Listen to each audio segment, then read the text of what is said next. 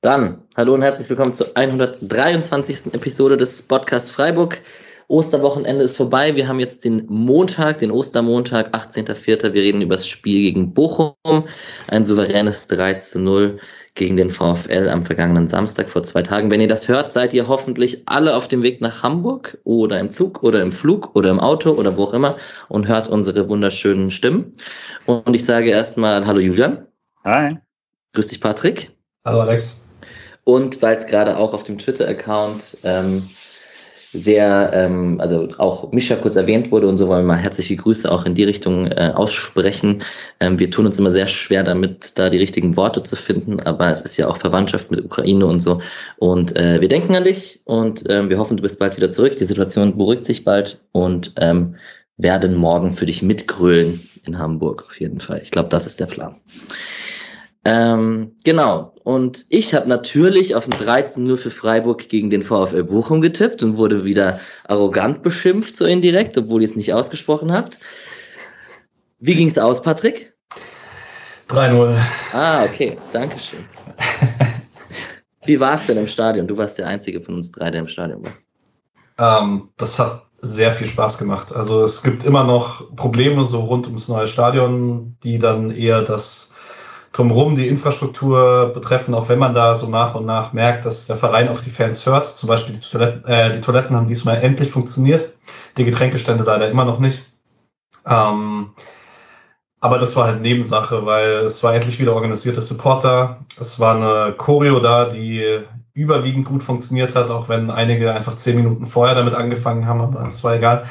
Es war laut, es, war, es wurde dann in der zweiten Halbzeit ein bisschen leiser, weil das Spiel halt irgendwie so dahin geflacht ist. Das war dann auch okay, aber die erste Halbzeit war richtig, richtig spaßig und egal wie sehr man mit dem neuen Stadion noch fremdeln kann, wo ich auch jeden verstehen kann, ähm, so rein supporttechnisch können wir da ziemlich viel draus machen und das hat, finde ich, der Samstag, die erste Halbzeit absolut gezeigt. Deswegen, ich hatte sehr, sehr viel Freude an dem Spiel. Also proaktiver Fansupport. Sind wir, glaube ich, eh alle drei hier in dieser Runde, aber ähm, es gibt ja trotzdem manchmal die Diskussion, dass es nicht so gesteuert werden sollte und so, aber man merkt da jetzt schon, dass es einen großen Unterschied ausgemacht hat. Nicken. Frage beendet, während er sich was zu trinken nimmt. Das ist natürlich auch sehr klug. Ähm, genau, Julian, du warst nicht im Stadion, hast es aber vom Fernseher verfolgt. Ich kann schon spoilern, ich musste die Konferenz schauen ähm, mit ein paar anderen Leuten, unter einem, unter anderem meinem Trainer, der Hertha Fan ist und endlich mal drei Punkte geholt hat. Aber ähm, ja, wie war es denn vom Fernseher? Konnte man die Stimmung, hast du die Stimmung auch aufschnappen können? Ja, schon direkt eigentlich. Also die äh, Choreografie hat man da auch so halb gesehen, aber das Problem, wie Patrick gesagt hat, war eben, dass die müsste gegen gerade dann einfach schon deutlich zu früh angefangen hatten und war das äh, waren die quasi schon fertig und äh, dann ist von der Gegengerade auch so, hat man ja dann später gesehen, die halbe Choreografie aufs Feld geweht. Das war ein bisschen lustig ähm, in den ersten Minuten auch, weil die Ballons noch auf dem Feld sind und so. Äh, aber es war auf jeden Fall sehr sehr laut auch im Fernsehen und hat mich dann noch ein bisschen wehmütiger gemacht, diesmal nicht dabei gewesen zu sein. Äh, da ich aber bei allen anderen Spielen der Saison äh, dabei sein werde, ähm, war das jetzt noch verschmerzbar. Aber war auf jeden Fall ein guter Auftakt auch und hat man dann direkt in den ersten Minuten auch dieses klassische, äh, es ist laut und dann macht die Mannschaft es gut und dann wird es nochmal lauter und so. Das hat echt gut geklappt. Fand es ganz witzig, dass äh, ich mich in Freiburg ganz gut daran erinnern kann, dass häufig Pfiffe kamen, wenn Pyrotechnik gezündet, Pyrotechnik, Pyrotechnik gezündet wurde und diesmal waren irgendwie alle nur so froh, dass endlich wieder was geht, dass es überhaupt nicht zustande gekommen ist und hat ja eigentlich ganz gut ins Gesamtbild gepasst. Und ich habe den Geruch ein bisschen vermisst, muss ich ehrlich sein. Ja, wir werden am Ende dieser Folge auch über das Hamburg-Spiel natürlich sprechen. Wir drei werden alle vor Ort sein. Ich kann einmal sagen, Twitter macht gerade wieder mal unfassbar viel Spaß. Also auch vielen Dank an alle, keine Ahnung, an hier an Jane mit Fallen Angel, die hier alles zukleistert in Hamburg. Ich bringe Sticker mit morgen. Und an ähm, alle möglichen auch. Wir haben da Tickets angeboten bekommen und können da alles rumverteilen und so. Coole kleine Bubbele, die wir da aufgebaut haben, auf jeden Fall. Ähm, ihr könnt natürlich auch spenden. Morgen müssen wir ein paar Bierchen kaufen, denke ich mal, im Stadion. ähm, es gibt einen Spendenlink im, in den Show Notes und auf allen Social Media Kanälen und auf der Webseite.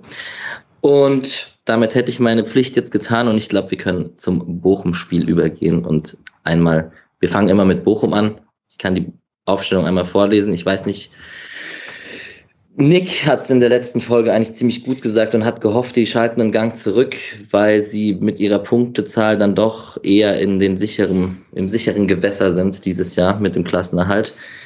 Könnte man natürlich jetzt so argumentieren, dass Nick da komplett recht hatte und ähm, Freiburg direkt gut in die, ins Spiel reingekommen ist. Patrick, was, was würdest du sagen? Hat Bochum angezogene Handbremse? Ist die Luft raus? Finde ich schwierig. Ich finde nicht, dass diese Mannschaft den Eindruck macht, als äh, würden. Da, also, ich finde nicht, dass da welche auf dem Platz stehen, bei denen ich da irgendwie in Verdacht kommen würde, dass sie mit weniger als 100% Einsatz spielen. Ich fand, da wir, glaube ich, gar nicht so ins Detail für auf Bochum eingehen müssen, weil das Pokalspiel noch nicht so lange her ist, ähm, fand ich den Vergleich da ganz spannend, weil ja Freiburg wiederum ähm, ziemlich ähnlich aufgestellt hat, eigentlich nur mit äh, Schalloy für Schade, sonst war das genau die gleiche Mannschaft. Und Bochum ja im Pokalspiel es geschafft hat, Freiburg fast alles wegzunehmen, was Freiburg gerne macht. Und dass man da einfach so viele Konterreaktionen drauf irgendwie davor sich ausgedacht hat und dass das ziemlich gut funktioniert hat. Da, ich weiß nicht, ob ich da jetzt schon drauf eingehen soll oder ob wir das nachher machen, weil ähm, was auch am Samstag bei Bochum zu sehen war, was die allgemein sehr, sehr gerne machen, ist Überzahl in Ballnähe zu schaffen. Also auf die äh, Seite zu verschieben, auf die die Ballbesitz habende Mannschaft den Ball hat. Also bei Freiburg ganz oft die linke Seite. Und da dann halt einfach die Passwege zuzustellen. Und das hat man im Pokal nicht wirklich aufgelöst bekommen und hat es jetzt am Samstag halt super klug gemacht, dass man sich auch auf dem Flügel sozusagen hat einfangen lassen und dann aber halt super schnell verlagert hat und dann auf der ballfernen Seite Räume zu haben, was, wo das 1-0 natürlich das perfekte Beispiel ist, was man aber auch sonst immer mal wieder gesehen hat und es hat mich jetzt nicht überrascht, dass Streich nicht mit dem gleichen Plan wie im Pokal reingeht, wenn man bei Bochum Ähnliches erwarten kann, aber dass es so gut funktioniert, war dann trotzdem ein bisschen überraschend für mich. Ja, Bochum hat jetzt nach diesem Spieltag, also nach 30 Spieltagen, 36 Punkte weiterhin. Ähm, ich finde es nach wie vor recht beeindruckend, was da Reis und die, die Mannschaft aus dieser Saison rausgeholt haben, weil, also um ganz ehrlich zu sein, und das ist auch nicht böse gemeint, aber wenn ich mir so die Startelf anschaue und die Bank anschaue, dann sind da auch viele Spieler dabei, die ich im unteren Drittel oder im gehobenen Zweitliga-Drittel sehen würde. Ähm, keine Ahnung, ob das jetzt ein Polter oder ein Löwen oder ein Leitsch ist. Ich setze mal drei Leute raus und muss überlegen, dass ich erstmal auf drei Namen komme. Sorry, Bochum. Aber ähm, Riemann ist ein guter Keeper. Ohne den wäre es bestimmt auch anders ausgegangen als dieses 3-0 an diesem Spieltag. Und ansonsten über alles weitere mit Reis und Staphylidis und so werden wir in den Highlights sicherlich gleich zu sprechen kommen. Der SC, ich habe ein Quiz für euch. Mir ist zufällig was aufgefallen. Der SC hat die gleiche Aufstellung gehabt vor gar nicht so allzu langer Zeit mit Jeong und Petersen von Anfang an. Und das Spiel ging ähnlich aus. Jetzt habe ich schon zu viel verraten wahrscheinlich. Da, da, da, Will keiner. Keine Ahnung. Augsburg Hinspiel? Aber nee, kann nicht sein. Heimspiel gegen Hertha. Genau ah, die ja. gleiche Aufstellung. Ah, ah. Genau das gleiche Ergebnis. Das Spiel habe ich echt so schnell vergessen. Das ist so fucking Hertha. Es ist halt die Hertha, die ist einfach vergessbar. Ich nee, hab ich habe Kopfzahnmate. ich habe ein altes Skriptdokument geöffnet und das war zufällig das von dem Hertha-Spiel und ich musste einfach an der Aufstellung nichts ändern. Und ähm, fand es ziemlich lustig, weil es wirklich das 1 zu 1 gleiche Ergebnis mit genau der 1 zu 1 gleichen Aufstellung, also mit Jeong und Petersen vorne drin. Und da wurde ja auch durchaus etwas rotiert in den letzten ein, zwei Monaten. Scheint nicht die schlechteste Aufstellung vom SC zu sein.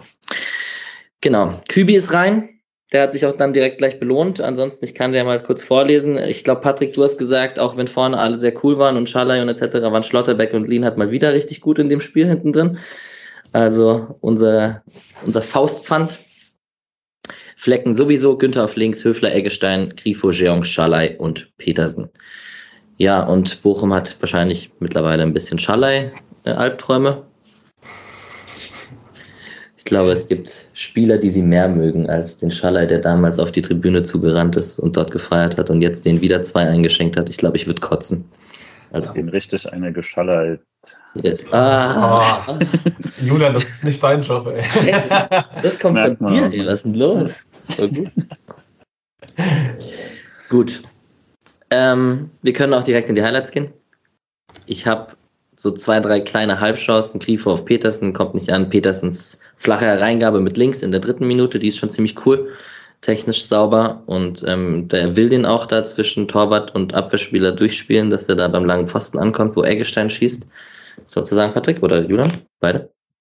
Ähm, es ist im Prinzip also es ist untypisch für Freiburg, finde ich, in den letzten Wochen, aber eigentlich gar nicht so untypisch für das, was Freiburg unter Streich häufiger mal gemacht hat in Heimspielen. Gerade finde ich, also es hat mir so ein bisschen Flashbacks gegeben an so Momente, wo man halt volle Stadien hatte.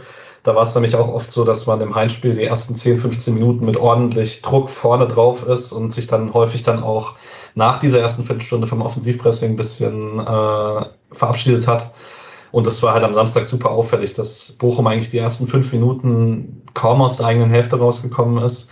Und das passiert sehr selten, dass in der fünften Minute ein 1-0 fällt und man im Stadion schon das Gefühl hat, okay, das ist jetzt verdient und hat sich angedeutet. Und diese Dynamik war in diesem Spiel drin. Ja, und ähm, es ist so ein bisschen eine bisschen übersehene Story, finde ich, der Saison, wie gut der SC immer wieder in Spiele reinkommt. Also ähm, weil wir öfter ja auch mal drüber reden, ach, in der zweiten Hälfte hält man das Niveau nicht oder man wird schlechter, man verteidigt mehr oder sonst irgendwas. Das liegt ja eben auch daran, dass man so oft in Führung geht in diesen Situationen. Ähm, und gerade auch in der ersten Viertelstunde, ich glaube, bei der Sportschau hatten sowas wie nur Leverkusen hat mehr Tore gemacht als der SC in den ersten 15 Minuten. Ähm, und das ging eben auch da schon los. Ich würde sogar sagen, in der Szene, wo Eggestein da schießt, ähm, ich hatte mich geärgert, weil Jeong steht da am Fünfer völlig frei. Und wenn er den rüberlegt, kann er ihn einfach reinschieben. Und ich meinte halt noch so, das ist so eine dumme Situation zum Schießen, finde ich, weil du da so viel bessere Optionen hast. Und quasi die restliche Halbzeit war sozusagen ein Julian halt die Fresse, weil ziemlich genau aus der Situation fallen dann die nächsten beiden Tore in, äh, exakt so, wie er es eigentlich gerne gehabt hätte. Ähm, Deswegen beschwere ich mich dann auch nicht mehr groß. Aber wenn er da passt, kann Jeong auch Sens noch machen. Also als kurze Unterstützung in der Tabelle Minuten 1 bis 15 wäre Freiburg Dritter mit drei Punkten hinter Leverkusen auf 1 und einem Punkt hinter Bayern auf Platz 2 und ja. sieben Punkten vor Dortmund auf 4. Also man startet ganz gut. Das ist ja absolut krass. Also ich habe ja letztens erst mal getweetet, so Freiburg 2022 auswärts stark, Kontertore, ähm, Führung über die Zeit bringen das, das reizt sich jetzt dann nahtlos ein, in, stark in Spiele reinkommen und nicht hinten liegen. Also das ist auch ein neues Gefühl. Voll. Ja, genau. Und wir hatten diese flache Hereingabe von Petersen auf Eggestein, den hat äh, Riemann gut pariert. Dann gab es noch eine Schalay-Flanke, wo es kurz Handspiel moniert wurde, aber es ist nicht wirklich welches war. Und dann können wir auch schon über einen wunderschönen langen Ball von Chico Höfler sprechen. Eine schöne Annahme von Kübi und dann ein sehr sehr guter Abschluss. Könnt, könnte der Lukas Höhler mal zuschauen, wie man den da macht aus der Situation. Ich zieh's Trikot morgen trotzdem an. Zurecht. Ähm, ja, jetzt habe ich alles gesagt, was es zu dem Tor eigentlich zu sagen gibt. Das ist mir auch aufgefallen. Aber ähm, für Kübi halt ziemlich cool, tatsächlich, dass der traut, wird, man, wird nicht jeder ihm zutrauen, denke ich mal. Ja, aber es ist trotzdem äh, vielleicht, also zwei Sachen zu dem Tor. Äh, also Kübler erklärt sich eigentlich von selbst. Die Annahme und der Abschluss ist super schön. Aber die Szene ist halt wirklich ein gutes Beispiel dafür. Bochum komplett rüber verschoben, um Grifo und Günther zuzumachen. Und der Ball geht einmal zurück zu Höfler, der den relativ ansatzlos diagonal spielt. Und den kannst du halt nicht besser timen. Der kommt genau in Küblers Lauf, dass der kein, keine Millisekunde Tempo rausnehmen muss und den dann direkt äh, abnehmen kann. Den Pass, den kann man sich so ein bisschen einrahmen. Voll. Und das Timing ist natürlich von beiden gut, also auch vom Laufweg, ähm, weil das ist genau kein Abseits gewesen und das war schon sehr, sehr gut. Ja, und Chico hat da eben auch diesen, diesen Platz, weil man wirklich ganz souverän da ausspielen kann. Also Stotterberg, Grifo können sich da ganz easy das Dreieck machen, bis halt jemand Platz hat. Und den Pass spielt er auch nicht so oft. Ne? Also so ein, also die komplette Mannschaft ausgehebelt, das war schon extrem geil. Dann habe ich so eins, zwei Mini-Chancen also erstmal nice, Freiburg führt nach fünf Minuten Vielleicht sollte man das kurz so erwähnen. Aber wir nehmen es ja schon so als Selbstverständlichkeit hin. Vielleicht, vielleicht ist es ja morgen auch so. Ähm, dann habe ich so eins, zwei Minichancen von, von Bochum, so ein Fernschuss von Löwen und ähm, Polter kommt fast nach einer Asano-Flanke ran. Ähm, und dann die nächste Chance war schon wieder beim SC mit, der, mit dem flachen Schuss von Jeong, der halt sehr mittig kommt, äh, man sich aber davor gut über links durchtankt Und Günni hatte auch Bock in dem Spiel, kann man vielleicht auch mal erwähnen. Äh, dass da spiele ich jetzt auf die Szene an, wo er sich an der gegnerischen Grundlinie halt durchtankt und den Ball nochmal sichert und so und einen Arsch rausstreckt und hier mit seinem Körper gut arbeitet und so. Aber also wir kommen gleich zur Freistoßsituation Günther Staphylidis und wo Streich zum ersten Mal am Toben war und so. Und auch in der Wiederholung, die, ich, die ich vorher noch gesehen habe, Günther war heiß. Also ich weiß nicht, das kam im Stadion wahrscheinlich auch so rüber. Absolut. Ja. Wie, wie war denn die Szene? Also wir sind jetzt eigentlich schon genau da, weil die Jean-Chance, die ging halt direkt auf Riemann und war gut, also konnte man easy halten. Ähm, wie, war, wie hitzig war es denn im Stadion nach der, nach der Staphylidis-Günther-Szene und Stegemann und Christian Streich und Beruhigen? Ähm, war schon laut. Also ich glaube, direkt nach dem Freistoßpfiff ging es noch.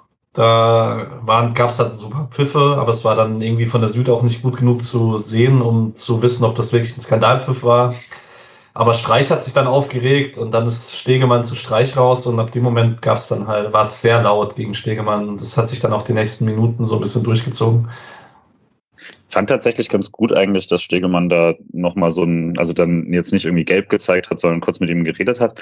Ich fand den Pfiff halt auch einfach sehr nervig, weil ähm, weil es halt ein Günther wird umgetackelt, fällt deswegen in seinen Gegenspieler und kriegt dann den Freistoß gegen sich. Das erste war kein Foul gegen ihn, aber das, keine Ahnung, wie da die Regel ist, aber sowas fühlt sich nicht richtig an. Ähm, und fand, hab dann auch verstanden, dass man sich da äh, aufgeregt hat.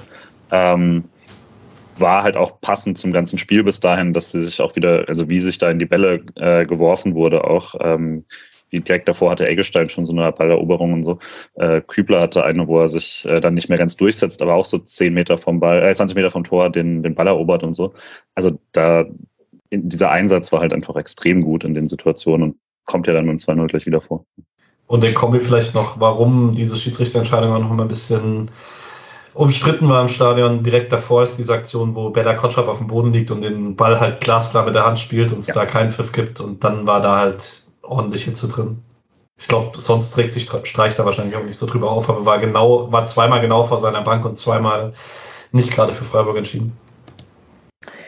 Jetzt habe ich ja die, nur die Konferenz gesehen, aber mir gerade eben nochmal ausgiebig Highlights angeschaut und so. Ich finde ja Stegemanns Auftreten trotzdem ein bisschen, ich weiß nicht, ist es drüber oder ist es sehr autoritär wirkend wollen oder so? Ich weiß es nicht. Ähm, ich weiß nicht, ob, das, ob ihr da mitgeht, aber wir reden ja später auch noch über Reis und er fühlt sich persönlich angegriffen und zeigt ihm direkt die rote Karte und so. Weiß ich nicht. Gibt souveränere. Ja, fand auch, aber es war halt, ich fand es eigentlich, er ist halt ein paar Mal irgendwie zu Spielern hin, hat länger mit ihnen geredet und sowas und das dann, da schien es mir relativ kommunikativ noch und deswegen hat es mich umso mehr gewundert, dass es später direkt diese rote gibt für Reis. Ähm, aber ich fand ein paar Pfiffe auf jeden Fall, also die beiden genannten waren halt schon relativ eklatant. Das Handspiel war arg deutlich. Und das war dann auch zumindest ein bisschen kurios. Ähm, aber ich fand es ansonsten jetzt eigentlich nicht, nicht wild oder sowas. War schon okay. Genau, haben sie dann alles gelöst und dann sind wir schon wieder beim 2-0. Wer, wer, will, bevor ich alles fertig erzähle?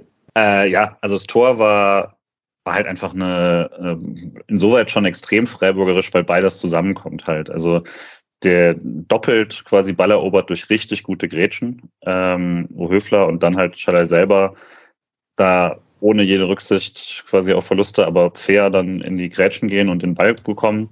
Und das, also für Schaller hat mich halt extra gefreut, weil das mal wirklich in allen Belangen ein Topspiel war und der sich da sogar später auch noch mal ein paar Mal richtig gut in den äh, Ball geholt hat. Und eben durch, durch die beiden kommt man in den Ballbesitz, Ball kommt zu Jeong, trippelt dann ein bisschen und bedient Schallei, ja, okay, ist halt eigentlich nur so ein abgelegter Pass, damit machen wir was mit. Und hat dann nicht viele Flankenoptionen. Das war eine richtig gut besetzte Box, wird deswegen vermutlich auch nicht so angegriffen und entscheidet sich stattdessen für den Schuss aus einem echt schweren Winkel und knallt ihn perfekt an den Innenpfosten ins Tor. Auch so ein Ding, wo ich meckern würde, wenn er ihn nicht perfekt macht und der macht ihn halt perfekt. Also was soll man sagen? Äh, eh ein fantastisches Spiel von Schalai und ähm, war dann natürlich sehr früh eine krasse Belohnung für die Anfangsphase.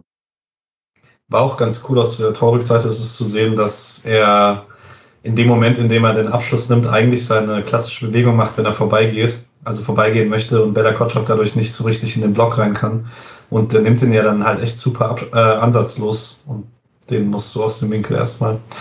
Also, wenn er nicht perfekt geschossen ist, dann hält den Riemann halt weg. Schießt uns Schaller jetzt in die Champions League? Erstmal ins Pokalfinale. Ja, das wäre gut. In Form ist er auf jeden Fall und ich glaube, so ein Schaller lässt du gegen Hamburg direkt von Anfang an weiterzocken, damit er das gleich wieder zeigen kann. Und äh, relevant, weil ich es nicht, Patrick hat mir das geschrieben, ich habe das wirklich nicht am Schirm. Das ist der erste Assist von Jeong beim ja. SC. Ich wusste das durch Zufall, weil ich habe das letztens erst gesehen, weil ich Tore und Vorlagen mal von allen SC-Spielern gesehen habe und dann war irgendwie bei Jeong 4 und 0 oder so. Ne? Vier Tore, 0 Assists. Jetzt hat er zwei. Ist ja auch okay. Aber es hat sein, also es ist nicht nur der erste diese Saison, sondern wirklich der erste, seit er in Freiburg ist. Das ist schon verrückt. Ja. Und halt eigentlich, also äh, dafür, dass er dann, das ist dann so der berühmte Ketchup-Flascheneffekt, das ist nämlich äh, direkt danach dann der, der, der gleiche noch, äh, der zweite noch im gleichen Spiel. Ähm, und der zweite wird ja richtig schön. Der erste war schon, also da war er mit beteiligt an dem Tor, aber der Pass war jetzt nicht irgendwas Besonderes. Da hat er schon deutlich bessere gespielt, die Leute vergeigt haben. So ist es dann manchmal.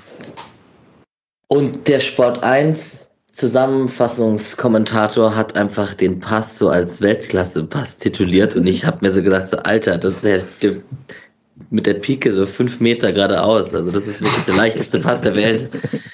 Ja. Gut, Sportkommentatoren.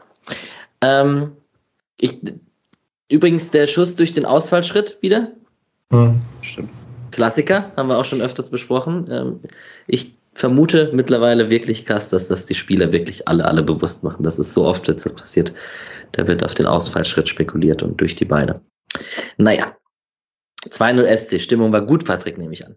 Stimmung war super ab dem Moment. Also der Rest der ersten Halbzeit hat sehr viel Spaß gemacht. Ich habe dann gar nicht mehr so viel mitbekommen von dem, was auf dem Feld abgegangen ist. Das musste ich mir alles in Highlights geben, weil die letzte halbe Stunde der ersten Halbzeit war sehr laut und sehr viel Gesänge. Gut, dann versuchen wir es mal. Also wir haben Außenrissflanke von Lucia. Schlotterbeck, heißt der Lucia? Ja, ne? Ja. Ähm, genau, da, da springt Schlotterbeck ziemlich gut rein und verteidigt in wirklich sehr, sehr Weltklasse-Manier, der Nico. Und ähm, ähm, als nächstes habe ich eine Ecke von Freiburg, wo Petersen zum Kopfball kommt ähm, am Elberpunkt irgendwie sträflich frei. Keine Ahnung, warum er da so frei ist. Er muss nicht mal springen, sondern kann da aus dem Stand links vorbeiköpfen. Den kann man aufs Tor bringen. Also würde Höhler den nicht machen oder nicht aufs Tor bringen, würdet ihr meckern?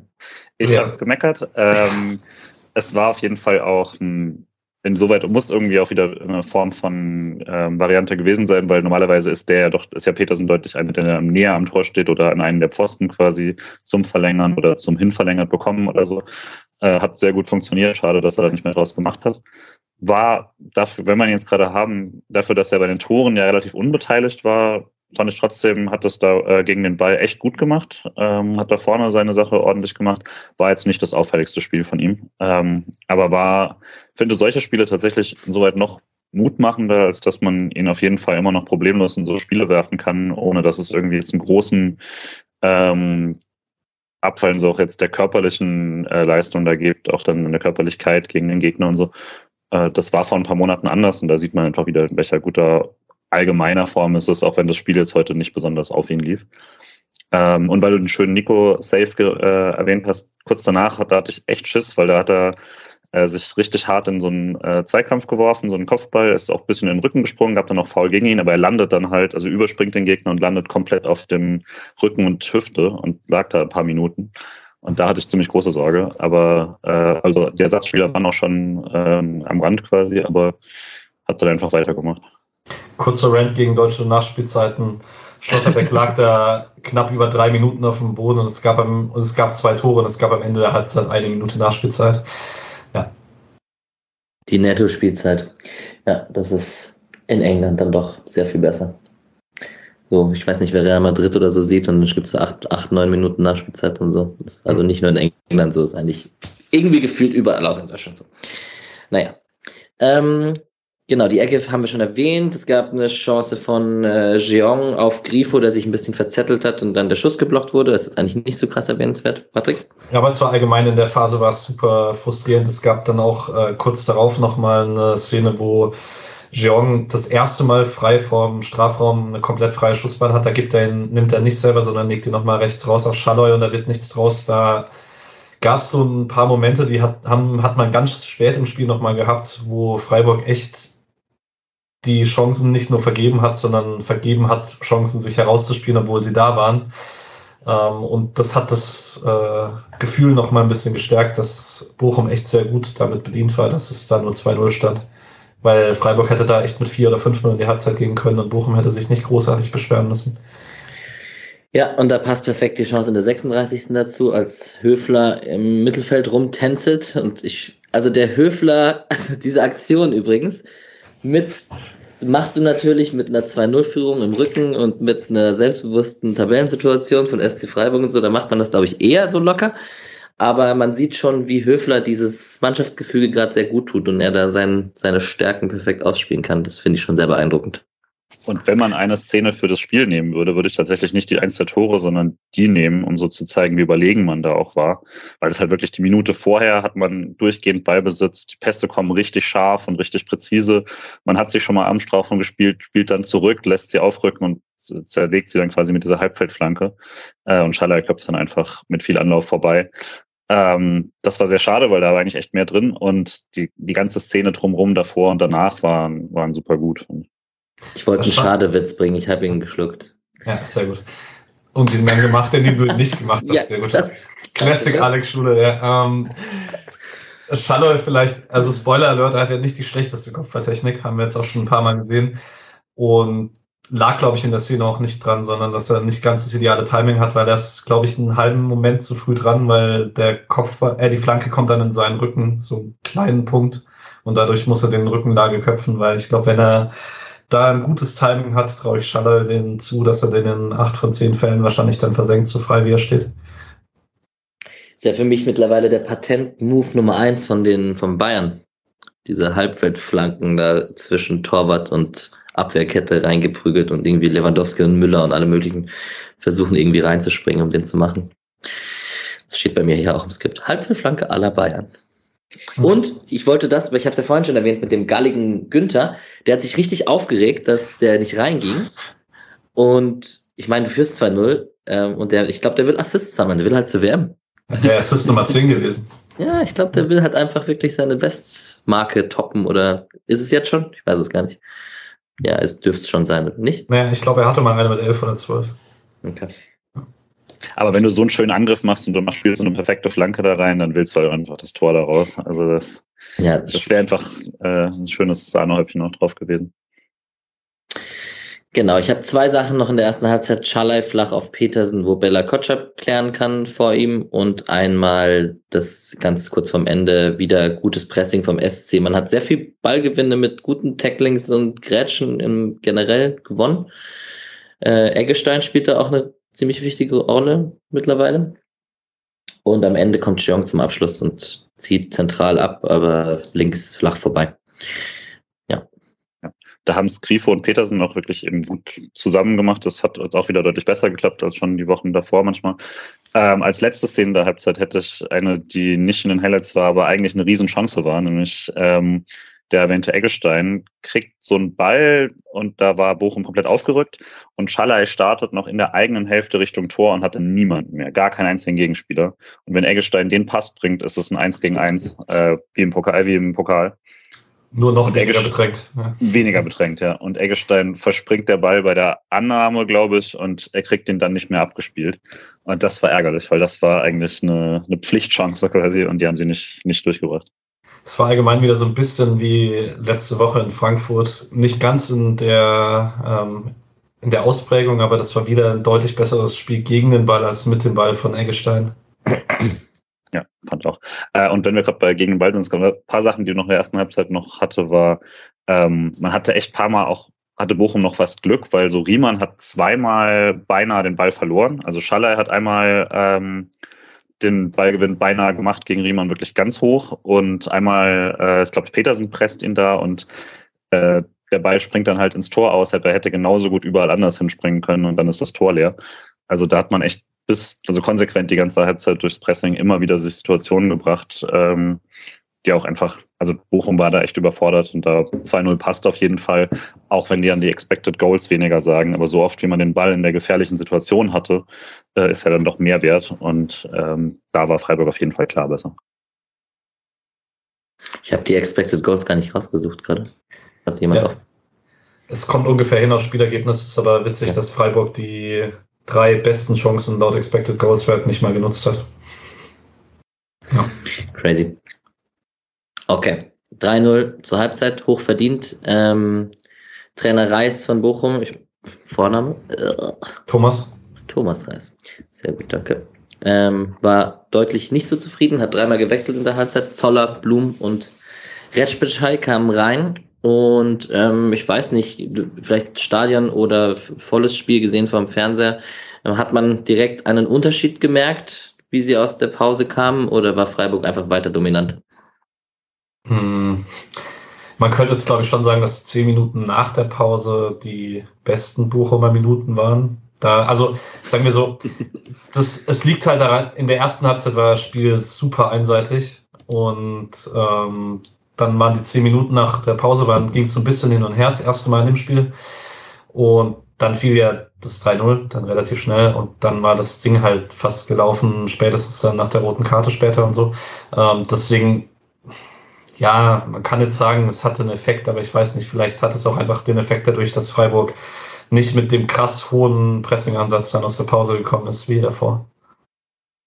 Also ich habe es ja hier mit meinem Vater geschaut und was wir schon ein bisschen gehofft hatten, ist, dass es so einen leichten äh, Gladbach-Spiel Hinrunde Effekt gibt, wo die Mannschaft einfach komplett auseinandergefallen ist beim Gegner. Ähm, und das muss man Bochum dann echt zugute halten, auch wenn sie unterlegen waren in der ersten Halbzeit, klar. Ähm, das fand ich dann nicht. Also es war nicht so, dass sie moralisch gebrochen waren oder sowas. Und ähm, das ist schon eben im Vergleich eine deutlich intaktere Mannschaft. Und das, finde ich, hat man dann auch am Anfang der zweiten Halbzeit gesehen. Es war schon so, dass sie es auf jeden Fall versucht haben, ähm, dass sie ein bisschen giftiger waren als noch in der ersten Halbzeit. Äh, hat dann einfach nicht gereicht. Ich wollte noch eine Sache sagen, zurück zur ersten Halbzeit, weil ich das mir vorher noch aufgeschrieben habe. Es gab Mitte der ersten Halbzeit mal einen Durchbruch von Asano auf links, wo der 50 oder 60 Meter hinter Kübler den Raum hat, wo dann die Flanke kommt und Polter den am langen Pfosten verpasst. Und das war eine von zwei oder drei Aktionen, wo man gesehen hat, wie riskant der Freiburger Plan eigentlich grundsätzlich war, weil Bochum hat diese Saison oft gerade auch auswärts ganz gut ausgesehen, ähm, weil sie so extremes Tempo haben auf den Flügeln. Und viele Bochumer Gegner haben sich dann oft nicht mehr getraut, dann das so hoch anzupressen. Und Freiburg hat es halt trotzdem gemacht und hat die Lücken dahinter aufgemacht. Aber man hat es halt vorne so gut weg. Der Pressingplan hat so gut funktioniert, dass es halt egal war. Und das ist schon beeindruckend gegen jede Bundesligamannschaft, Bochum oder nicht. Und das ist das, was wir ein paar Mal wollten oder viele Leute halt wollten, dass sich dann Streich teilweise auch nicht zu Unrecht öfter mal gegen so Gegner nicht getraut hat.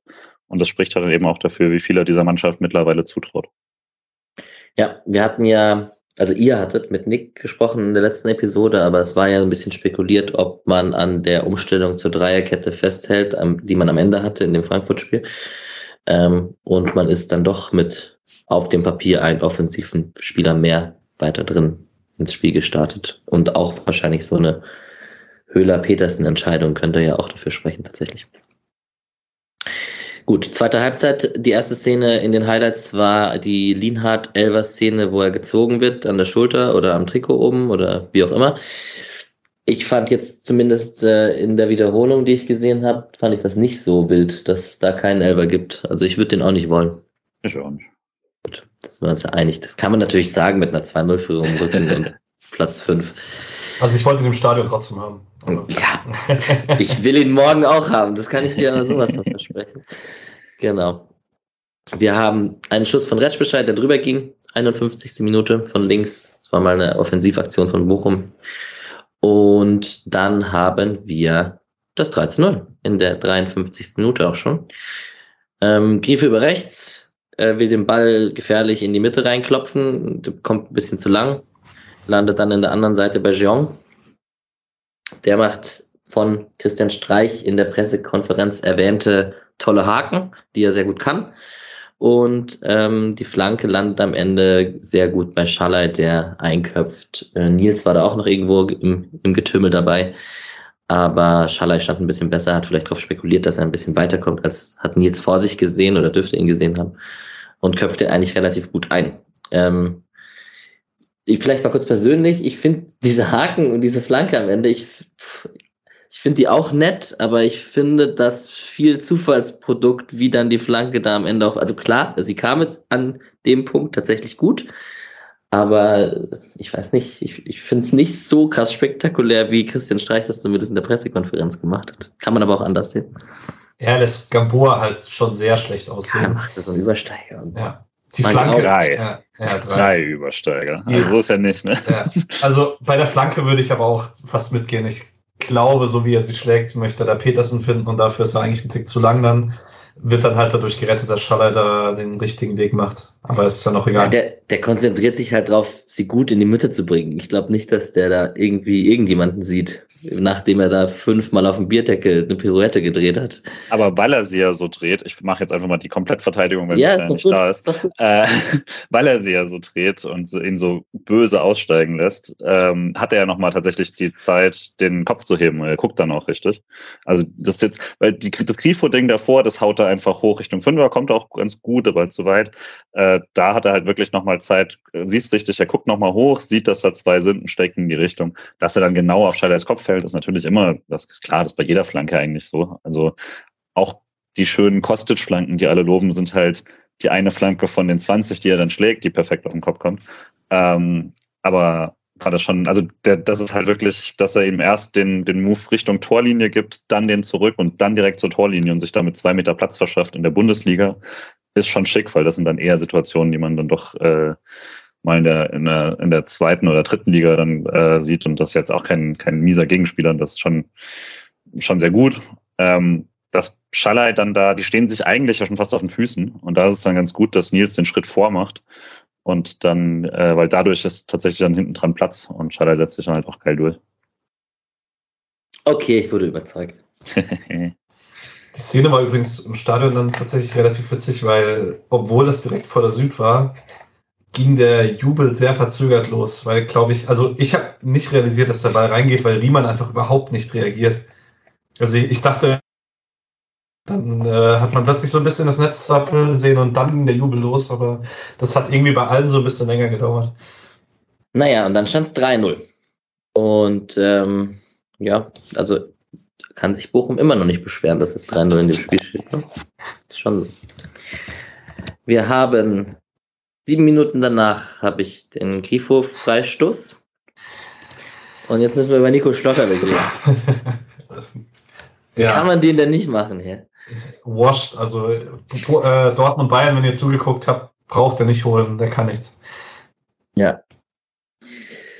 Ja, also macht übrigens Schalke auch sehr gut, ähm, da quer zu legen. Ähm, ist tatsächlich die beste Option. Also Nico Schlotterbeck kann man in Schutz nehmen, dass es sein schwacher Fuß ist und dass Riemann vor ihm auftaucht. Aber am Ende muss der halt natürlich rein, das weiß er auch selber. Also Ähm. aus drei Metern gibt's keine, flache, gibt's keine schwachen Füße mehr, ne? Also Ah, jetzt aber hier. ich fand vorher, ich fand richtig geil, wie Schallei den da zurücklegt. Ähm, Ja. Ho- Hoffentlich wollte er den genauso und es war nicht ein verunglückter Schuss, aber es sah schon richtig gut aus eigentlich. Äh, war auch krass, dass halt drei Freiburger frei sind nach diesem Freistoß, weil da ist dann, also da ist ja wirklich kein Bochumer auf fünf, sechs Metern Nähe und da sind Jürgen, Schallei und äh, Nico dann eben. Äh, muss da natürlich rein, klar. Also ist mit eben, also Patrick meint das so mit den Expected Goals, deswegen schon komisch, weil das ist natürlich fast ein komplettes Tor. Ich glaube 0-7 ist es bei FBref. Ähm, und den nicht zu machen war schwer, aber äh, war dann bei 3-0 auch nicht mehr ganz so dramatisch. Ich glaube, diese Ungläubigkeit, äh, Ungläubigkeit darüber, wie drei Freiburger so freistehen konnten, die hat man auch bei Riemann gesehen. Was dann auch eine sehr witzige Situation war, wie Nico Schlotterbeck ihm dann noch aufgeholfen hat, während Riemann so kopfschüttelnd am Boden saß, wie das eigentlich passieren konnte. Ja, das stimmt. Das hat man in der Wiederholung auch sehr gut gesehen. Ähm, wir sagen einfach, dass Nico Schlotterbeck ein ehrenhafter Typ ist, der ein bisschen Mitleid hatte und Erbarmen hatte und ähm, nicht flexen wollte, nachdem die schon 3-0 zurücklagen und so.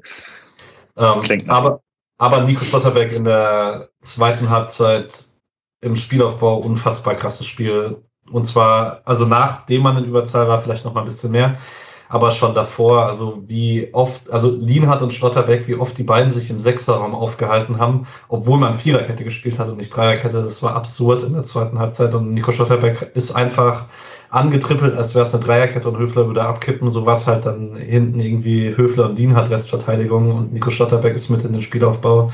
Das war schon spitzenmannschaftsmäßig die zweite Halbzeit. Ja, gibt nicht viele Innenverteidigerpärchen, die auf einem höheren Niveau sind, so eingespielt und so gut in der Bundesliga. Fällt tatsächlich fast keins ein. So, Anhieb. Naja. Ähm, 65. Minute Dreierwechsel auf Seiten vom SC. Kann man jetzt auch machen. Hat ja Hamburg vor der Brust, führt ja 3-0. Äh, Höhler, Schmid und Demirovic sind reingekommen für Jean Kübler und für Petersen. Und haben sich eigentlich auch relativ gut eingefügt direkt. Ähm, waren alle drin im Spiel. Wir haben gleich auch am Ende eine Demi-Höhler-Chance und so. Und Schmid ist auch, hat, hatten alle ihre Aktionen auf jeden Fall in den letzten 25, 30 Minuten. Ich hätte mir an der Stelle halt tatsächlich dann Sique gewünscht, weil ich dachte, es steht 3-0. Es wird nicht so richtig attackiert auf den Seiten, wie man befürchtet hat. Ähm, ich fand das eigentlich eine perfekte Gelegenheit, um ihm da seine 25 Minuten mal zu geben. Ähm, ja, fand ich ein bisschen schade, weil im Pokal ist es mir dann doch zu riskant eigentlich mit vielen Sachen und äh, die nächsten Spiele sind ja dann noch alles ziemlich gute Gegner nach Gladbach. Fand ich, da war eigentlich eine Top-Gelegenheit, ihn mal mehr zu sehen ist auch jetzt, also weil nicht, weil ich Schmied nicht sehen will, sondern weil das dann die Gelegenheiten für mich sind, so einen Jungen da reinzuwerfen. Voll. Sike, sicherlich auch vielleicht Sedia oder ähm, wer war der dritte Junge noch auf der Bank, den man bringt? Ja, Weißhaupt kam dann Der kam dann, ja. ja. Naja. Ähm, vielleicht ist, vielleicht möchte Streich doch einfach souverän zu Ende kriegen diese Saison und macht keine Märzchen mehr, aber mal gucken. Wir werden sehen. Ähm, wir haben einen Zweierwechsel von Bochum noch, den finde ich dahingehend interessant. Das ist kurz, übrigens kurz vor der roten Karte, aber dadurch hat er mit einem Zweierwechsel und einem Dreierwechsel in der 66. Minute schon sein komplettes Kontingent ausgeschöpft. Da kamen Osterhage und Lucadia rein. Genau, und dann die rote Karte für Staphelidis und im Anschluss auch für den Trainer Reis. Ja, gibt es eigentlich nichts zu beanstanden an der roten, oder? Sind wir, uns, sind wir uns da alle einig, dass es eine klare rote ist, weil der Ball so lang weg ist? Der Treffer ist, das berühmte Trefferbild ist schon da, ist aber gar nicht so intensiv, glaube ich, wie es Schalai vielleicht auch draus macht. Wehtun kann es trotzdem, klar. Aber ich glaube, dadurch, dass der Ball so lange weg war, gibt es da eigentlich nichts zu beanstanden. Ich finde halt auch, also wenn jemand an den Boden geht und in dem Moment, in dem er in die Grätsche reingeht, ist der Ball eigentlich schon weg, dann will ich halt einfach eine rote Karte sehen, wenn, wenn du das noch auf irgendwie auf Fußhöhe machst, weil du kannst halt in dieser Situation von schräg hinten nichts anderes machen, als den Gegner zu spielen und dann ist das halt rot. Und für mich ist es dann auch, also ich glaube, wenn er da noch leicht zurückzieht, reden wir über dunkelgelb, aber er zieht halt voll durch im Wissen, dass der Ball weg ist. Ne? Also er hat ja das Bein ist, ist gestreckt und dann kommt er auf, wo es klassischerweise auch physisch quasi die Möglichkeit ist, das Bein zurückzuziehen. Also schlägt er auf den Boden auf mit dem Bein und das bleibt voll durchgestreckt und er will da einfach so durchziehen. Da ist sehr, sehr viel Frust dabei und ist eine rote. Und das linke Bein schlägt ja auch noch dazu. Ne? Also das dann auch nochmal, selbst das, selbst das Bein, was nicht trifft, haut auch nochmal nach oben. Also da versucht er noch Schallei zu treffen, den er deswegen nicht trifft, weil er ihn schon auf der anderen Seite umgerotzt hat. Da muss, also dass er sich danach völlig ungläubig gibt, ist natürlich albern. Äh, war dann auf jeden Fall rot. Genau, die rote Karte ist unstrittig. Ähm, die rote Karte über Reis, äh, die rote Karte für Reis, darüber kann man äh, bestimmt noch ein bisschen mehr diskutieren. Das wurde in der Pressekonferenz natürlich erwähnt. Äh, Streich hat da ein bisschen, also unter Trainern mitgefühlt und gehofft, dass es keine Sperre gibt. Ich glaube, das war die erste direkt rote Karte in der, in der Bundesliga jetzt für einen Trainer.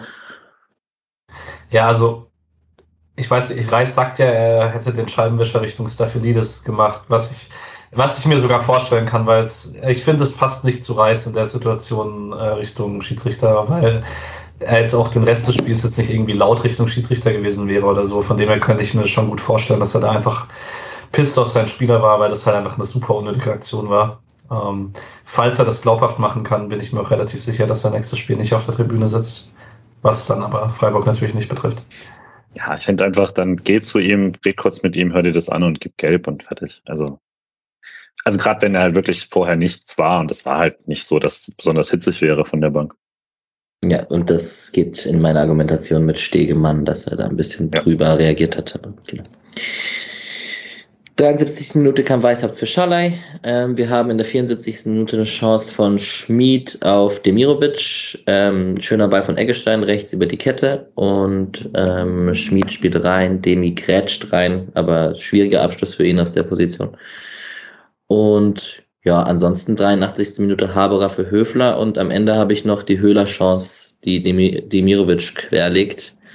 Und ja, ich habe es jetzt schon zwei, dreimal Witzchen gemacht. Der Höhler kann da schon auch ein Tor machen übrigens oder ihn besser machen. Riemann hält ihn aber auch gut. Ja, äh, mal unabhängig von den Chancen. Es war dann eigentlich egal. Es war auch äh, voll okay, dass Freiburg an sich im Spielaufbau das Tempo rausgenommen hat, weil Kräfte sparen völlig in Ordnung.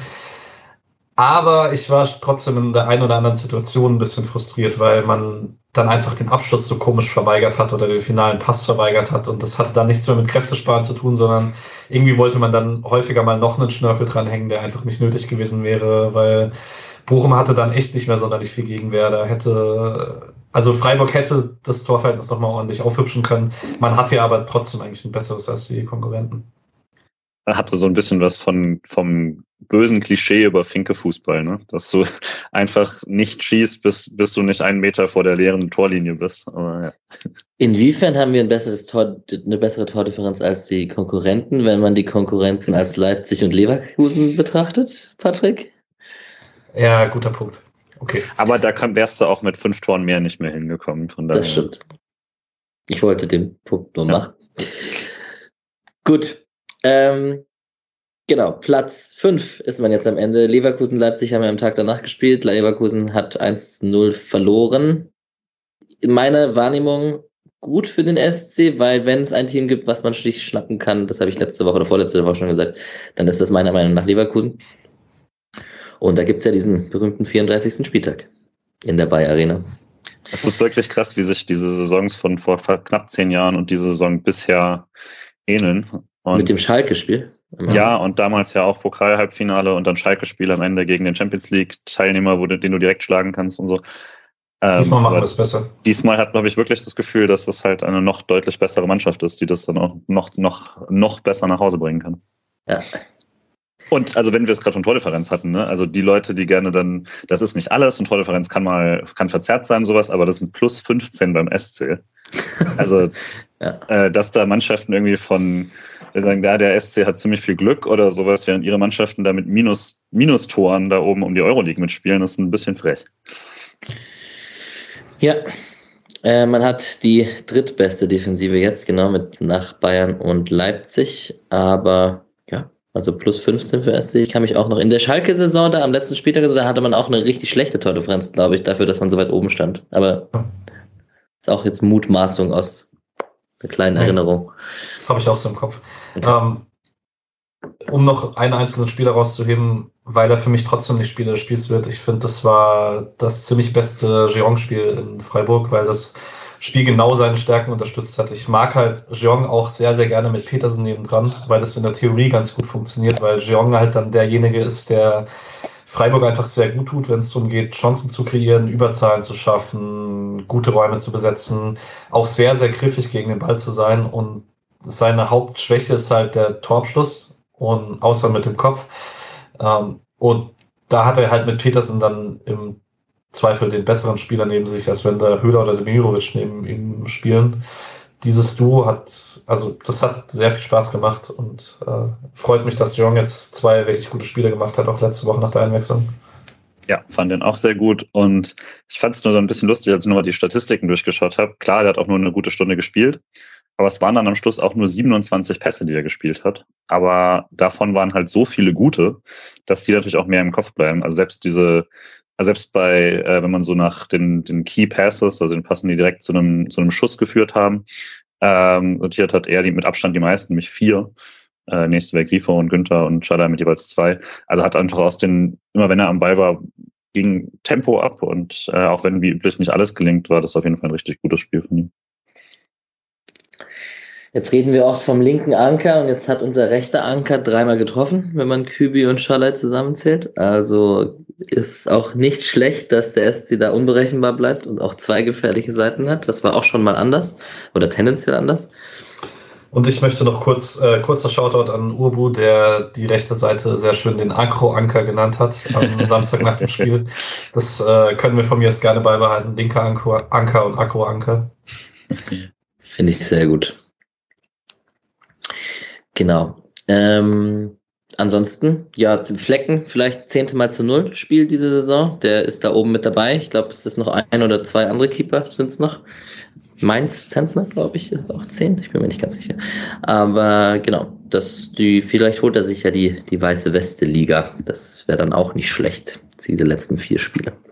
Und auch bei den Advanced, äh, quasi, wie gut waren die Schüsse, die er da rausgeholt hat, ist immer noch sehr stabil auf Platz zwei. Da ist Riemann der Einzige, der mehr quasi äh, Paraden hingelegt hat, die statistisch unwahrscheinlich sind.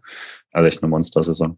Äh, Patrick hätte ich noch als Frage, ich konnte im Fernsehen nicht zu 100% sehen. Also Schaller war auf dem Zaun, war Kübler dann auch auf dem Zaun oder wir waren ich musste ausnahmsweise direkt nach Abpfiff ah. los, weil wir noch Familienbesuch bekommen haben. Deswegen äh, kann ich es dir nicht sagen. Aber soweit, also mir hat jemand geschrieben, dass äh, Günni wie in Bochum im Pokal für Schaller auf dem Zaun übersetzt hat. Deswegen könnte es sein, dass das wieder so ist. Gut. Äh, Schaller, Spieler des Spiels, äh, erübrigt sich von alleine oder? Also ich, mein Vote hatte auf jeden Fall. Äh, ich, ich bin lange gestruggelt zwischen ihm und Höfler, weil das ein krasses Höfler-Spiel war, aber letztlich wahrscheinlich Schaller. Genau, bei Schaller. Alright, damit hätten wir es zum Spiel, denke ich. Haben ja morgen ein nächstes Spiel vor der Brust, deswegen ist es auch gar nicht schlimm, wenn wir hier mal zehn Minuten kürzer werden. Ähm, und reden dann jetzt ja eigentlich immer gerne ganz kurz über die Bundesliga. Und das Leipzig-Leverkusen-Spiel habe ich schon erwähnt. Das war das Spiel unserer direkten Konkurrenz, Patrick. Wir haben äh, aber auch andere Spiele gehabt an dem Spieltag. Vielleicht, also ich habe mit einem Köln-Fan, einem Hertha-Fan und einem Dortmund-Fan und einem zweiten Freiburger in Freiburg geschaut. Also wir waren, wir sind alles als Sieger, alle als Sieger vom Platz gegangen quasi in unserem Wohnzimmer, in dem wir geschaut haben. Aber ja, der Köln-Fan war am glücklichsten, glaube ich, mit dem 3 zu 1 in Gladbach und Tuchfühlung nach Europa und auch gegen Gladbach einfach. Schon ganz gut, was die da machen. Also ich hoffe eigentlich tatsächlich nur, es überrascht mich jetzt nicht unbedingt, dass äh, Gladbach selbst ein Derby gegen Köln abschenkt. Ich hoffe nur, dass diese Mannschaft, die ja eigentlich auf dem Papier eine Mannschaft ist, die um Europa mitspielen sollte, äh, nicht dann irgendwie nächste Woche auf die Idee kommt, Bock in Freiburg zu haben, weil das wird mich dann ein bisschen anpissen. Äh, Freiburg Kann ich trotzdem, mir nicht vorstellen. Freiburg also ist trotzdem nicht, besser, aber ja, ich weiß auch nicht. Ähm, dafür, äh, Köln ist halt die Mannschaft, die mir am meisten Sorgen macht, weil die haben mit Abstand den leichtesten Restspielplan. Also das, das kann dann auch immer mal gefährlich sein, aber die haben jetzt halt Bielefeld, Augsburg, Wolfsburg und Stuttgart. Also leichter kannst du es nicht haben, tabellarisch. Ähm, wenn du jetzt, und man könnte sagen, gut, sie haben Fürth nicht, aber die sind ja gerade öfter mal Hindernis für Mannschaften im oberen, in der oberen Hälfte. Ähm, und das, also man kann sich durchaus realistisch sehen, wie die da irgendwie äh, sich aus den letzten vier Spielen zehn Punkte holen oder so. Deswegen äh, gegen die spielt man halt nicht mehr. Da hat man es immer noch sehr genug in der eigenen Hand, aber die könnten halt nochmal einen richtigen Run hinlegen zum Ende. Ja, man hat fünf Punkte auf Köln und vier auf Union mit den 51 Punkten, die man hat. Ja, also das 0 zu 0 von Fürth gegen Hoffenheim, das war gerade die Über, die, der Übergang, den du mir ermöglicht hast gerade. Ähm, das war schon sehr überraschend. Luca Itter 90 Minuten gespielt, genauso stabilisiert er persönlich wie sein eigenes Team. Ansonsten, ich weiß nicht, also Mainz 0-0 gegen Stuttgart, pff, brauchen wir nicht groß erwähnen. Dortmund hat halt Wolfsburg abgeschossen mit einem 17-jährigen Deputanten, der getroffen hat und so. Das war schon auch ganz nett, aber gut, Dortmund spielt dann wahrscheinlich nächste Woche unentschieden oder so. Und Bayern kann, glaube ich, Meister werden nächste Woche schon, ne? Was ist das von den Punkten her? Aber das interessiert ja auch keinen, nehme ich an. Ist, nicht, ist nicht nächste Woche sogar Bayern Dortmund? Und kann Bayern nicht, glaube ich, sogar gegen Dortmund Meister werden, wenn ich mich nicht täusche. Irgendwie sowas was, glaube ich. Aber ja, Meisterschaft. Dortmund ist, ist safe in der Champions League dadurch jetzt. Äh, ja. Samstag 18.30 Bayern gegen Dortmund. Ja, für die Liga fand ich es einfach nur ein bisschen schade für uns quasi, dass nicht so viele für uns gespielt haben, aber ich hatte jetzt nichts mit anderem gerechnet. Also Gladbach habe ich befürchtet, dass das, äh, dass die einfach, also Hütter äh, da jetzt nicht mehr ein Derby-Feuer entfacht oder so. Äh, und dann, ja, dass Frankfurt nach dem Barca-Spiel äh, in Union nicht untergeht, war, glaube ich, schon alles, was man erwarten konnte. Äh, und denen dann nicht irgendwie ein plus 10 Tordifferenz oder sowas schenkt. Dafür war ich noch ganz zufrieden. Ähm, Äh, ein Freund von mir war in, in Barcelona, hat sich mit einem aus der Fanszene unterhalten, sehr betrunken spät, und der dann plötzlich nachts eingefallen ist, scheiße, ich muss am Wochenende nach Berlin. Also es hatte niemand auf dem Recht, auf dem, auf dem Zettel dieses Spiel. Ähm, das war, glaube ich, auch jetzt klar, dafür ist 2-0 noch okay. Ja, also ich wollte tatsächlich gerade noch fragen, du bist ja auch in Frankfurt und so, wie ist, also Barca, Frankfurt, darüber könnte man tatsächlich mal zwei Minuten verlieren, wie beeindruckend das war, was sie da fantechnisch auf die Füße gestellt haben. Auf die Beine cool. gestellt haben. Ja, also es war natürlich krass. Ich, mir geht's jetzt mittlerweile schon so ein bisschen auf die Nerven, wie das schon äh, überglorifiziert wird. Ähm, auch irgendwie, dass, dass die Unioner dann eine extra Begrüßung und einen extra Glückwunsch für die 30.000 Fans in Barcelona äh, vom Spiel gemacht haben und so. Aber also das, gut, dann ist das jetzt halt die Kultmannschaft. Das ist Schöne ist, das mag Frankfurt eigentlich am wenigsten.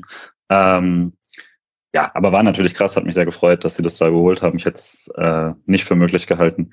Ähm, und ist auch einfach immer cool zu sehen, was dann auch wie Köln eben vor paar Jahren, als sie dann in, in Arsenal, bei Arsenal eingefallen sind, ähm, mit so vielen Leuten, das ist, das ist immer sehr, sehr cool. Dass daraus dann nachhinein irgendwie eine äh, angebliche Sicherheitsdiskussion wird und eine, wie kann man das in Zukunft verhindern, Diskussion ist natürlich traurig, weil die, also die Frage muss ja einfach sein, wieso kriegt der größte äh, Verein Europas oder einer der größten Vereine Europas sein Stadion nicht voll in so einem Spiel? Das weil all diese Vereine eben seit Jahrzehnten die Fans, die das voll machen würden, aus dem Stadion ähm, gepreist haben. Und ja. äh, warum kriegt dann ein anderer Verein 30.000 Leute quer durch Europa? Also da wäre die Diskussion hinzugehen. Passiert jetzt natürlich nicht. Barca hat schon die Tickets personalisiert für die Zukunft. Äh, das wird immer schlechter, aber ich fand es einen krassen Auftritt auf jeden Fall. Das eben auch auf dem Platz. Also das, das waren unfassbare Traumtore, die Frankfurt da hingelegt hat. Ähm, und das da über die Zeit zu bringen, war dann schon sehr, sehr cool. Ja, äh, Mirko musste Philipp Kostic ein bisschen Tribut zollen. Er ist ja kein großer Fan von ihm und äh, mittlerweile muss man da vielleicht auch sagen, ja, okay, das ist dann schon auch klasse. Und das Bild, wie er mit, wie er, äh, wie er die 10, die Kostic 10 äh, in Barcelona äh, Richtung äh, Kurve hält, war sehr, sehr lustig. Ja, auf jeden Fall. Also, Glückwunsch an Frankfurt, das war schon sehr beeindruckend. West Ham ist das nächste Spiel. Ist es schon, ist, ne? Ist West Ham sicher? Ja, das West Ham ist sicher. Und da Leipzig ja auch weitergekommen ist mit 700 Anhängern, ähm, ist es äh, zu Hause oder was? Nein, Spaß. äh, ist es tatsächlich ganz interessant, weil ähm, naja, wenn man, wenn man Richtung Pokal schauen sollte, dann äh, hat Leipzig als äh, eben noch jetzt mindestens zwei weitere Spieler, auch für die Liga vielleicht interessant. Und falls sie das gewinnen, wäre ein Europa League-Finale drei Tage vor dem DFB-Pokalfinale, was da potenziell ja auch nicht uninteressant wäre für den SC. Ah, das wäre halt mega gut. Leipzig kriegt gegen Frankfurt und Freiburg innerhalb von drei Tagen auf den Sack. Das wäre doch ein Traum-Szenario, oder? Mhm. Das würde ich nehmen. Gut, wir haben, Luca Itter hatte ich schon erwähnt, wir haben Tempelmann, der mit Nürnberg 1 zu 1 gegen Bremen gespielt hat, einen Elfer rausgeholt hat, gelbe Karte durchgespielt. Nürnberg bleibt dran im Aufstiegsrennen. Die hat, Patrick, du sympathisierst mit denen ein bisschen. Ähm, ich habe irgendwo heute auf Twitter was, glaube ich, habe ich gelesen, dass es auch Nürnberger gibt, die denken, es wäre vielleicht gar nicht so gut aufzusteigen, weil man eigentlich nicht so gut ist und dann kann man sich so einen Fürth-Auftritt auch sparen also verstehe ich nicht, man muss ja sportlich ambitioniert bleiben, alles was möglich ist. Aber wie siehst du es denn? Ja, kommt drauf an, der letzte Aufstieg kam halt tatsächlich zu früh. Man ist da mit einem Kader aufgestiegen, der eindeutig nicht Bundesliga-reif war. Man konnte sich die Aufrüstung auf Bundesliga-Fähigkeit nicht leisten.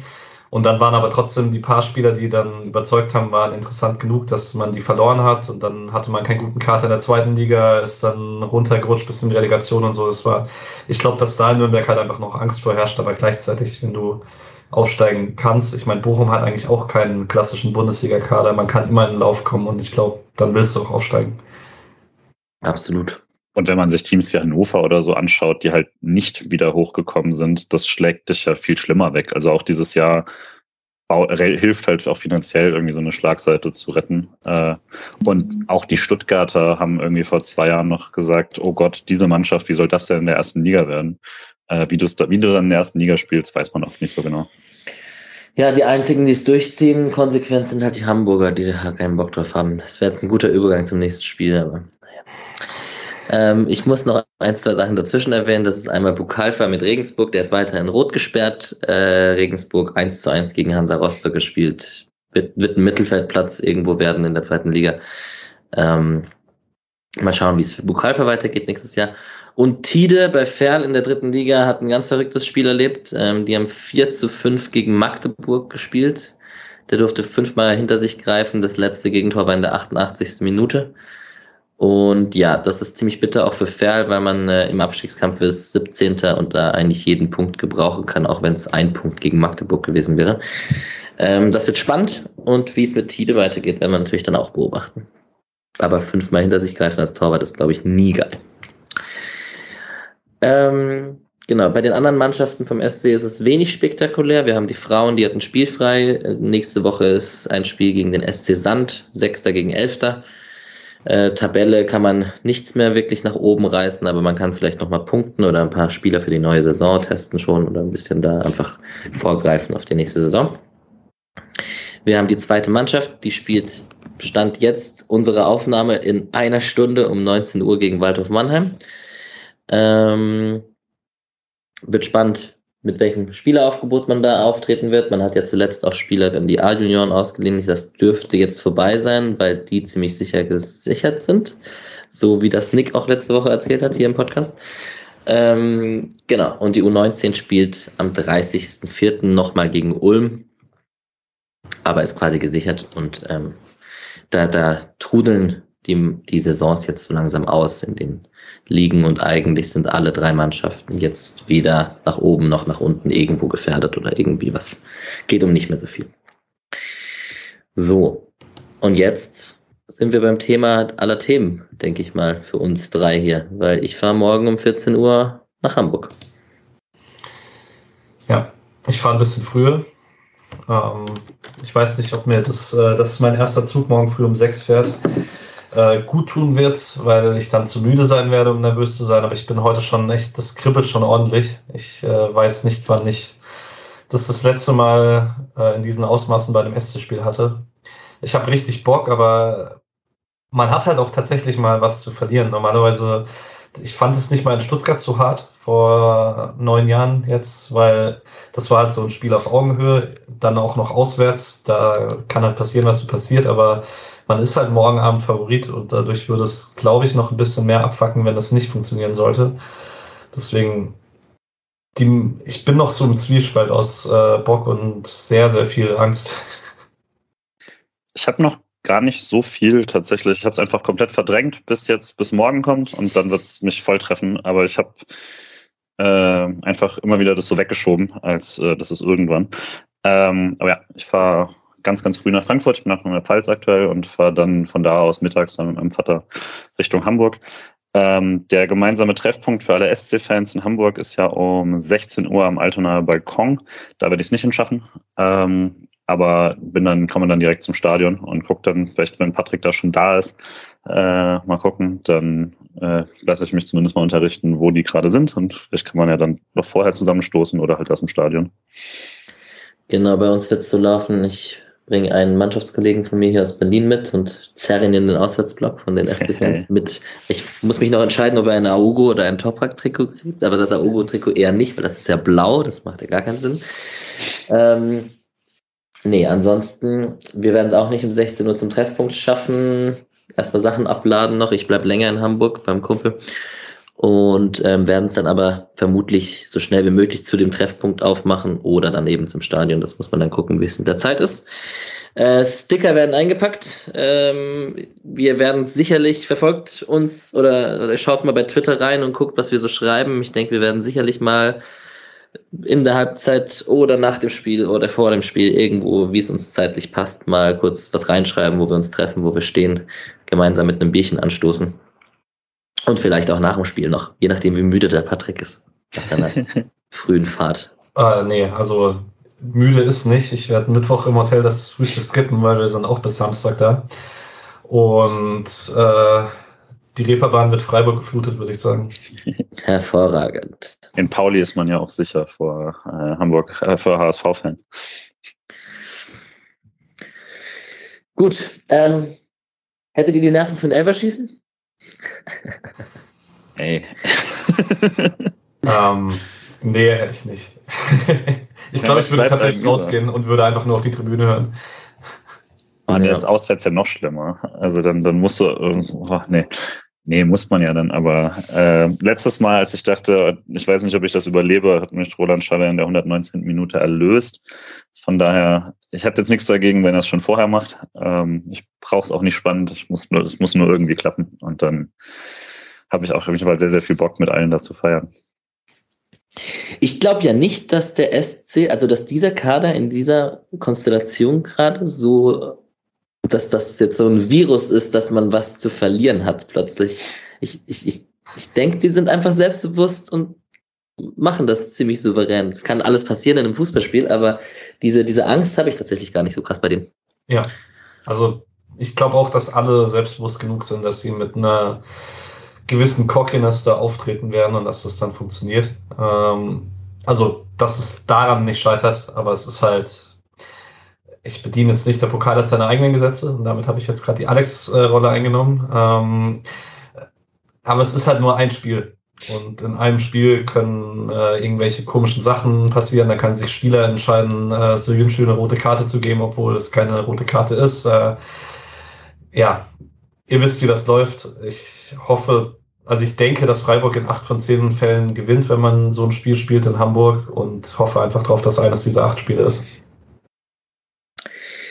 Yes. Wir haben noch sechs Spiele diese Saison. Das Halbfinale, vier Spiele Gladbach, Hoffenheim, Union, Leverkusen und am Ende dann das Pokalfinale in Berlin am, 31., am 21. Mai. Und in diesem Sinne, glaube ich, haben wir alles abgehakt. Wir sind ein bisschen flotter als sonst, aber das ist ja auch mal in Ordnung in der englischen Woche. Äh, mal gucken, wie wir es nächstes Jahr machen bei der Dreifachbelastung. ah, sehr gut. Ich wünsche euch einen schönen restlichen Ostermontag. Kommt gut in die Arbeitswoche, kommt gut nach Hamburg. Alle, die nach Hamburg fahren, meldet euch und ähm, wir sehen uns und hören uns in Hamburg, würde ich mal sagen. Ich freue mich drauf, euch beide zum ersten Mal gleichzeitig. Das stimmt. Das stimmt, das ist, richtig. das ist auch ein Debüt. Ja. ja. Gott, das könnte auch gefährlich werden. Wir freuen uns aber auch, auch auf euch alle. Es wird sehr, sehr cool. Ähm, ja. Wir machen Hamburg rot es war schon in Frankfurt ziemlich gut und das wird jetzt nur noch besser, wenn noch mehr Leute da sind. Yes. In diesem Sinne, haut rein und bis morgen. Oder bis morgen. nachher. Je nachdem, wann ihr hört. Ciao. Ciao.